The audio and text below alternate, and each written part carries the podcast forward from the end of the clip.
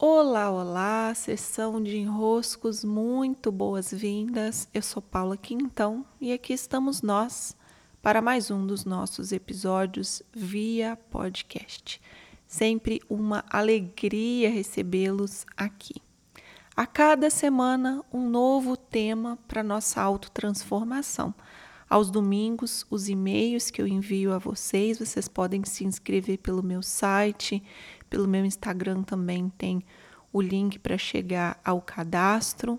Um vídeo semanal em que eu trago o tema que vamos tratar naquela semana e os podcasts de apoio tratando nuances a mais desse tema. E essa semana nós estamos tratando a consistência, a constância, o manter o passo dar seguimento a algo que nos importa manter vivo. E nesse episódio eu quero falar sobre a nossa falsa ideia de que é preciso manter as coisas em um equilíbrio, um certo equilíbrio estático. Semana passada nós falamos sobre a rainha do controle. Se você não ouviu esse episódio, volte a ele.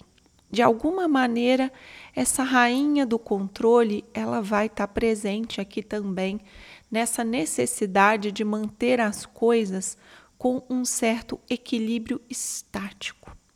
Há uma ideia, uma ideia falsa, de que manter, de que ter consistência é deixar as coisas assim em perfeito estado de equilíbrio. Tudo certinho. Ai, se eu pisei um pouquinho aqui fora da linha, e já era. Essa é a principal, vou dizer assim, é dos top 3. Esse é um dos principais pontos que nos impedem, na verdade, de manter a constância, a consistência. A ideia de que se eu der um passinho fora, já era, faz com que eu jogue fora a água do banho com o bebê dentro. Né? Essa expressão é boa, ela cabe bem aqui. Porque, como humanos, aprendendo sobre manutenção, consistência, é natural as nossas oscilações. Nós vamos no alto, nós vamos no baixo. Um dos nossos aprendizados é encontrar um centro e ficar o mais próximo possível desse centro, num estado de paz. Só que não dá para forçar esse estado, dizendo: Ah, cheguei, cheguei lá, quando não é verdade, né? A gente não pode forçar esse estado de estou em equilíbrio e o mundo ao meu redor pode se balançar todo que eu vou me segurar aqui, ó, vou ficar no equilíbrio. O equilíbrio ele não é duro, tá? ele não é duro. Essa ideia de dureza, de chicote, de rigor para o equilíbrio não é, não é o que vai nos favorecer, pelo contrário. O equilíbrio, ele é dinâmico, ele tem uma flexibilidade. Ele vai de um lado, ele vai do outro, ele vai de um lado, ele vai do outro. Cada vez mais eu vou precisando subir e descer menos. Só que me manter no centro não é com o rigor que eu vou me manter no centro. É com a capacidade de me flexibilizar de um lado e do outro e voltar ao centro. Passar mais tempo no centro. Então, como que eu faço isso? É, de maneira prática, como que eu faço isso? Eu tenho em mãos, para início de conversa, aquilo que me interessa manter, aquilo que, como Paula, me interessa a manutenção.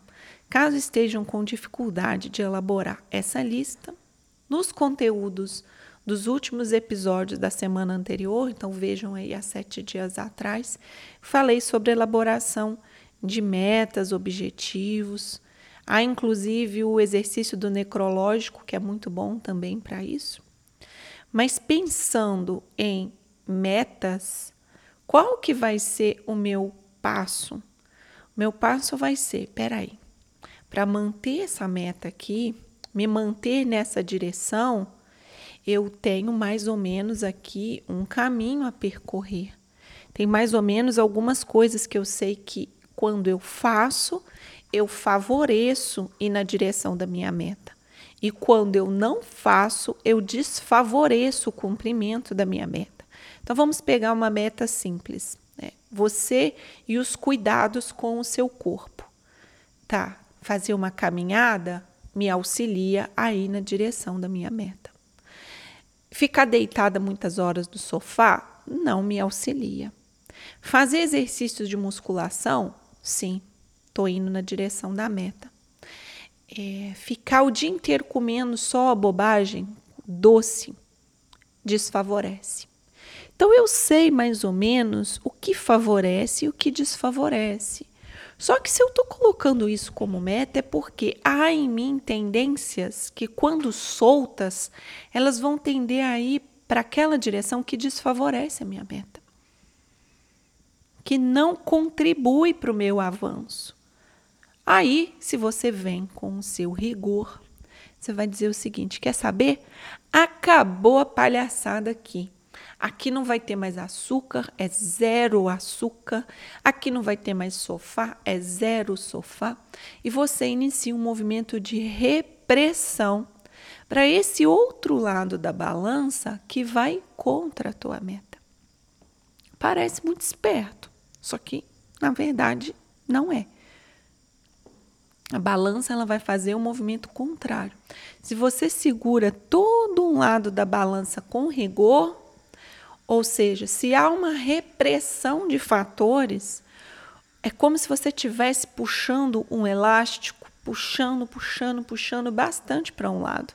O que, que vai acontecer com esse elástico? Uma hora ele arrebenta, ele pá, dá aquele estouro e vai com tudo para o outro lado. Então, acaba criando uma compulsão daqueles fatores que você reprimiu o que fica reprimido, uma hora se torna uma compulsão, porque eu preciso compensar a balança que não pôde ir de um lado e do outro. Poxa, Paula, mas aí você está me falando então que não tem jeito, né? Que eu estou fadado a estar sempre sustentando coisas que eu não quero sustentar na minha vida? Não, né? Só que a gente tem que fazer isso com inteligência e não com um equilíbrio estático, mas com um equilíbrio dinâmico. Eu vou lá um pouquinho e eu volto um outro tanto. Então, eu não estou dizendo para vocês que, na mesma medida em que a gente sobe, a gente desce. Se eu coloco mais itens na balança de um lado do que do outro, que, que eu vou, vai acontecer?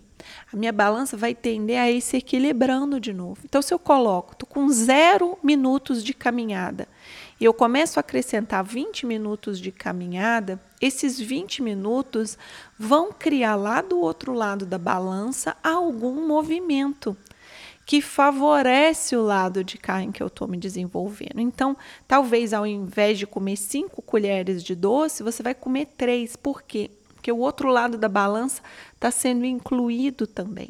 Como o equilíbrio ele vai tendendo ao centro à medida em que eu vou desenvolvendo o lado que está aquém, que está sem o meu esforço, que está sem o meu cuidado. E aí qual é o nosso problema? O rigor vem e a gente fala: não vou, não vou, não vou, não vou. Quando eu não consigo, aí vai ter aquele dia em que eu vou ficar várias horas no sofá, vai ter aquele dia que eu vou comer muito doce e eu vou achar que está tudo perdido, quando não está. A falsa ideia de que está tudo perdido desfavorece o meu andamento.